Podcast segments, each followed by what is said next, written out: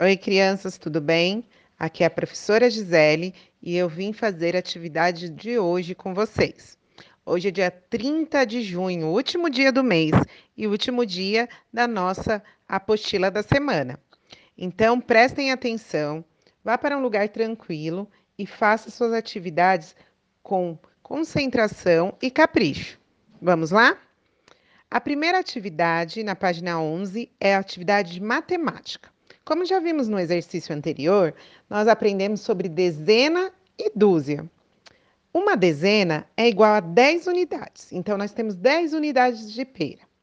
E metade disso, meia dezena, quanto fica? Muito bem, 5 unidades. E a dúzia, que é outro termo que a gente utiliza corresponde a 12 unidades. Então, meia dúzia são 6 unidades. Tudo bem? Então, agora vocês vão fazer como no modelo. Então, duas dezenas e meia é igual a 20 mais 5, que é igual a 25 unidades. E uma dúzia e meia? Então, você vai primeiro no primeiro quadradinho colocar o valor de uma dúzia. E no segundo quadradinho, de meia dúzia vai somar e vai colocar quantas unidades dá. E assim por diante. Tudo bem? A próxima atividade que nós temos é de português.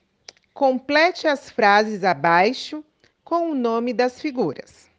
O lobo comeu os sete cabritinhos. Como que a gente escreve lobo? Lobo. Preste atenção, lembre das aulas anteriores e escreva aí. Chapeuzinho Vermelho foi visitar a vovó. Como que escreve vovó? Os três porquinhos construíram suas casas.